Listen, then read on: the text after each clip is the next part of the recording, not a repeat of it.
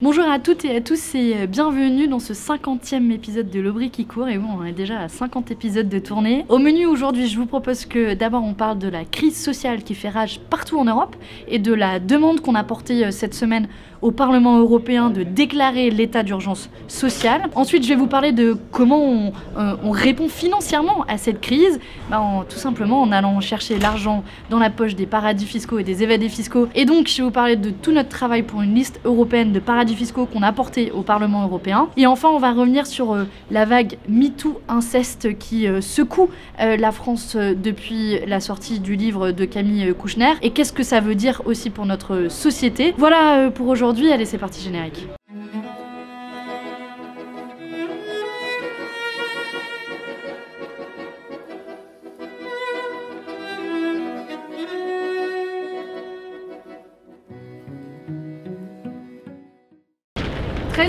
13 000 suppressions de postes chez Airbus, 10 000 chez IBM, 2300 chez Michelin, 2000 chez Sodexo, 1700 chez Sanofi, 1900 chez Accor. La liste de plans sociaux semble interminable et j'aurais pu vous la faire d'ailleurs pendant de longues minutes, voire de longues heures, tellement il n'y a quasiment pas un jour où s'ajoute un nouveau plan social d'une grande entreprise, dont certaines d'ailleurs ont touché des aides de l'État, dont certaines ont versé des dividendes, c'est le cas euh, de Michelin, c'est le cas aussi de Sanofi qui a versé 4 milliards d'euros de dividendes. On voit d'ailleurs où est la priorité de ces multinationales. Ça c'est pour les grandes entreprises et puis de l'autre on a aussi des euh, PME qui mettent la clé sous la porte, euh, criblée de dettes, euh, et encore c'est sans que euh, le couteau sous la gorge littéralement leur soit mis avec euh, le remboursement des prêts qui sont garantis par l'État dont la deadline a été fixée à 2022. Bref, on est dans une situation sociale explosive alors qu'on était déjà dans une situation sociale difficile. En Europe, 20% avant la crise des Européens se trouvaient sous le seuil de pauvreté. On vient de franchir en cette fin d'année euh, 2020 euh, le seuil des 10 millions de pauvres en France. Euh, le nombre de bénéficiaires de l'aide alimentaire a augmenté de 30% en France. Tout ce que ces chiffres révèlent, c'est déjà que des gens ont faim dans l'une des plus grandes puissances mondiales, mais aussi que la crise sanitaire se double en réalité d'une forme de tsunami social, d'une tsunami de crise sociale, dont les conséquences probablement euh, vont être euh, de long terme, vont être structurantes et illustrent l'urgence sociale dans laquelle nous nous trouvons et l'urgence d'agir. Et s'il y a bien euh, un public qui souffre de la précarité euh, en ce moment, c'est euh, la jeunesse, les jeunes étudiants, les jeunes en galère. Alors, pour la petite anecdote, on a trouvé ce petit amphi dans la rue, là, à côté du bureau. Donc, on est venu se, mettre là. C'est marqué derrière ce qui nous manque et on peut finir la phrase. Je crois que pour les jeunes, ce qui nous manque, c'est, ou pour les, les jeunes étudiants, ce qui leur manque, c'est la fac, les amphis, les relations sociales. Euh, ce qui leur manque aussi euh, pour beaucoup d'entre eux, c'est leur job étudiant, euh, dont la plupart les ont perdus à cause de, de la crise. Et ce qui fait que près de trois quarts des étudiants en ce moment sont en difficulté financière. Quasiment la moitié d'entre eux ont des difficultés à s'alimenter, tout simplement à subvenir à leurs besoins essentiels. Et c'est sans parler de la terrible difficulté psychologique des étudiants. C'est vrai, quand je me souviens, quand j'étais en première ou deuxième année d'études, et si on m'avait dit que j'allais passer mon année enfermée, clairement, c'est pas du tout la même expérience. Et quand vous êtes enfermé, qui plus est, dans un 9 mètres carrés, euh, dans une toute petite chambre de CTU, et que vous faites tous vos cours en visio, moi je- j'enseigne et puis je vois euh, clairement que mes étudiants euh, sont au bout du rouleau quand j'arrive en tant que leur der- dernier cours de la journée, après qu'ils aient passé euh, 10 heures derrière leur ordinateur. Bon, on ajoute à la détresse financière, la détresse matérielle, la détresse psychologique, et c'est une génération entière en réalité qu'on est en train de sacrifier avec la crise du Covid.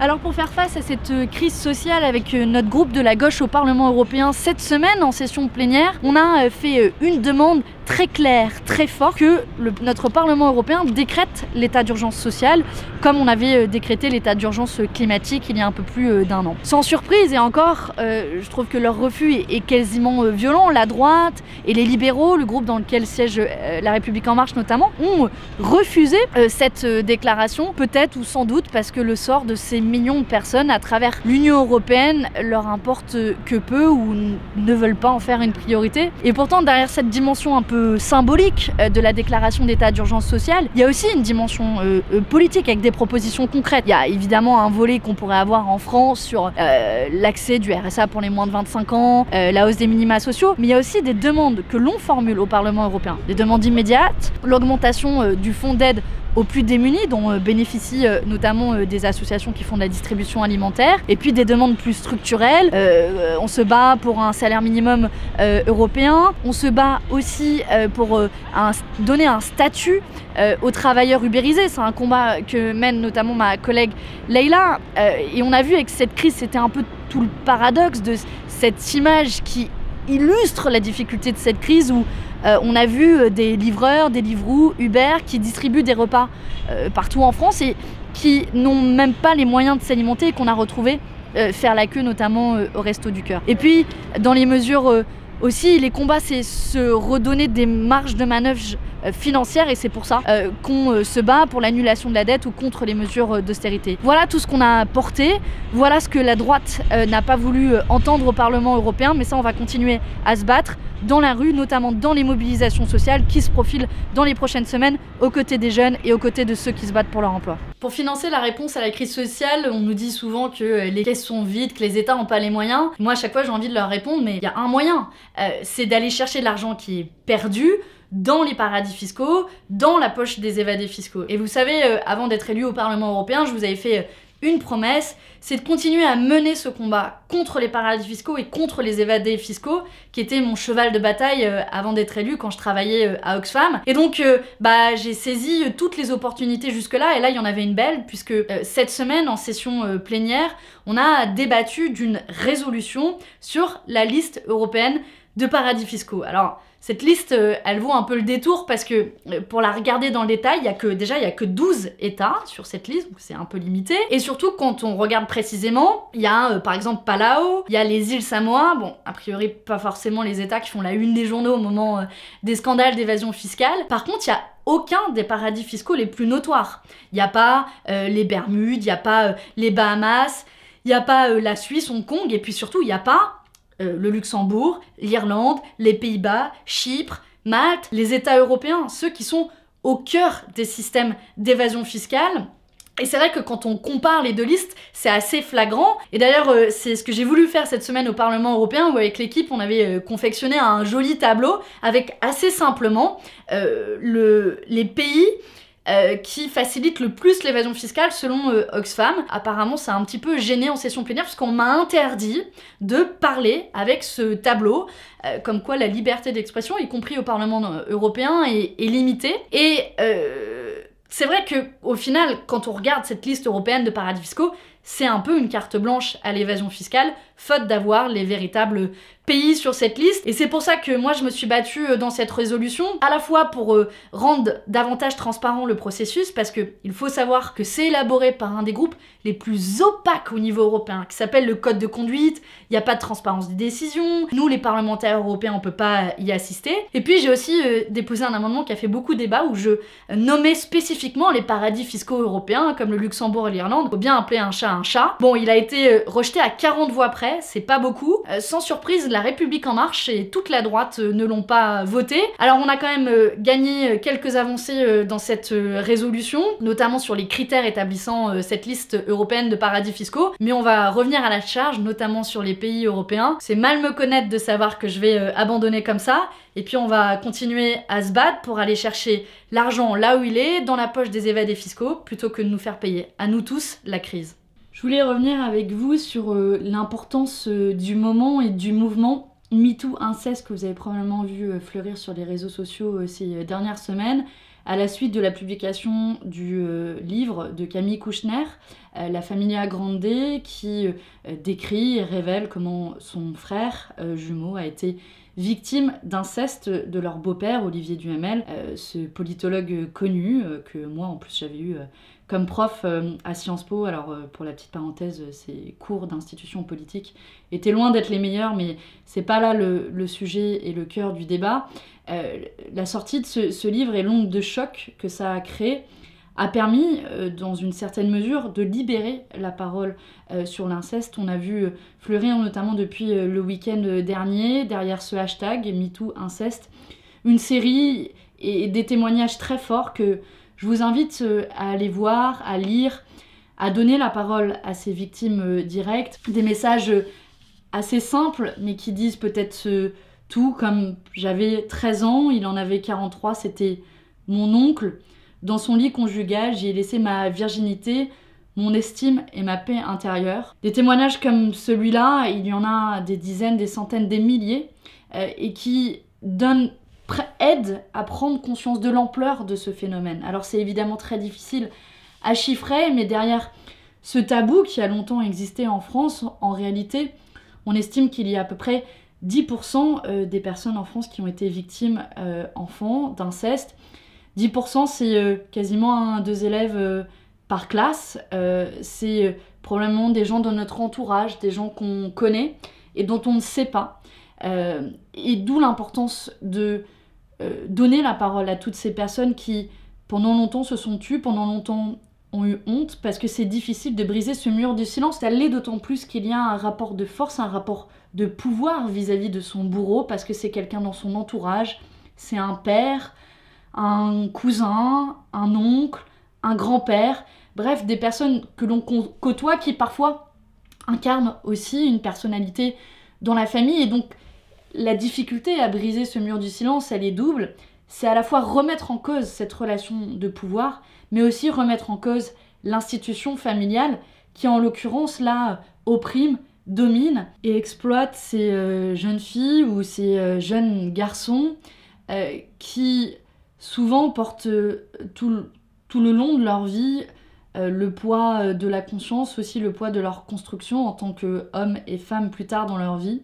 Alors je voudrais dire aussi euh, aux victimes qui ont le courage de parler, bravo, vous êtes fortes et on vous croit. Il y a toutes celles et tous ceux qui les entourent, mais aussi à nous toutes et, et nous tous si cela peut aider une vague de prise de conscience chez les proches qui se doutent, mais aussi de sentiments d'impunité qui s'estompent chez euh, les bourreaux, les agresseurs d'hier, d'aujourd'hui ou de demain et de on veut vous dire, on vous voit, on le sait et on est prêt à vous dénoncer.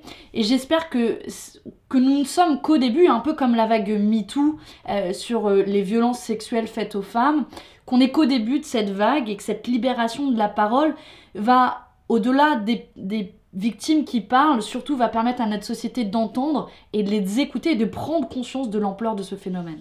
Évidemment, le problème de l'inceste n'est pas euh, qu'un problème français. Euh, on retrouve des chiffres similaires dans les autres pays, notamment les autres pays européens. il y a quand même une espèce de spécificité française à la protection, la tolérance, je ne sais pas quel mot on peut utiliser, voire la couverture en fait dans un certain milieu intellectuel. Parce qu'on a vu dans le cas d'Olivier Duhamel, il avait tout un réseau de pouvoir euh, autour de lui, euh, dont une partie de ce réseau était au courant en fait de ses agissements, n'a rien fait, n'a rien dit, et ça s'appelle le protéger en réalité. Euh, et c'est comme si, parce qu'ils avaient du pouvoir, ils étaient au-dessus des lois et tout le monde sait mais rien ne se dit. Et franchement, cette espèce de, de d'autoprotection euh, dans ces petits milieux de pouvoir, dans cet entre-soi, il est à vomir, il est à gerber.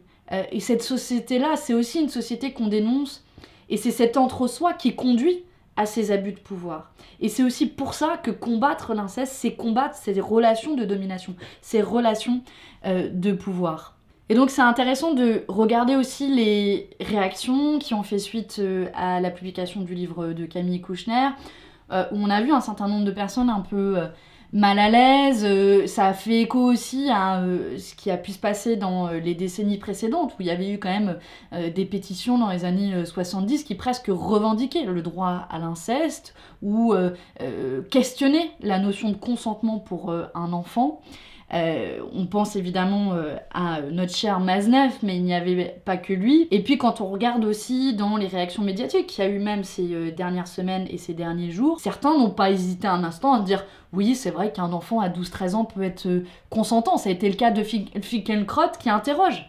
On vous tombe immédiatement parce dessus. parce qu'on parle d'un enfant de. Et alors, d'abord, on parle d'un adolescent. On parle d'un adolescent. C'est pas la même chose. Déjà, c'est pas la même chose. Et franchement, il faut dire non, en fait. Un enfant, quand on a 12, 13, 8 ans, 15 ans, non, on n'est pas consentant. Et non, on ne peut pas euh, euh, sciemment euh, dire oui, on a envie d'avoir une relation sexuelle, qui plus est avec quelqu'un de sa famille, avec un père, avec un oncle, avec un grand-père. Et ça, en fait, c'est même pas discutable. Et d'ailleurs, c'est protégé aussi par la loi. Et bon, Finkielkraut, en l'occurrence, a été viré de la, chaîne LCI, mais le fait qu'il puisse le dire spontanément, en fait, c'est ça qui est choquant. C'est que lui, il le sort spontanément, parce que dans son monde à lui, en fait, on peut abuser d'un enfant. On a vu aussi Elisabeth Lévy qui a essayé de prendre la défense un peu de manière maladroite. Il y a eu ce euh, dessin euh, de Xavier Gors qui a cru faire de l'humour sur ce type d'histoire en mêlant les questions de pédocriminalité, les questions d'homosexualité, en faisant un mélange des genres euh, détestable. Bref, on voit que ces réactions presque spontanées illustrent quelque chose d'encore ancré dans la société où pour un certain nombre de personnes, on peut être consentant quand on est si jeune. Côté politique, moi, ce qui m'a frappé, c'est que au final, il y a eu assez peu de responsables politiques qui s'en sont euh, saisis. Il y a eu presque un malaise dans la classe politique. On était assez peu nombreux à essayer de réagir vivement, sans, vivement sans doute, parce que cette question, évidemment, interroge euh, l'intime euh, et dans une certaine mesure l'impuissance actuelle du politique quand il découvre l'ampleur de ce phénomène. Et en même temps, je pense que notre rôle est euh, de mesurer l'ampleur de ce mouvement, de l'accompagner, de donner la parole aux victimes, de les écouter, d'écouter aussi les réponses euh, qu'elles veulent euh, formuler.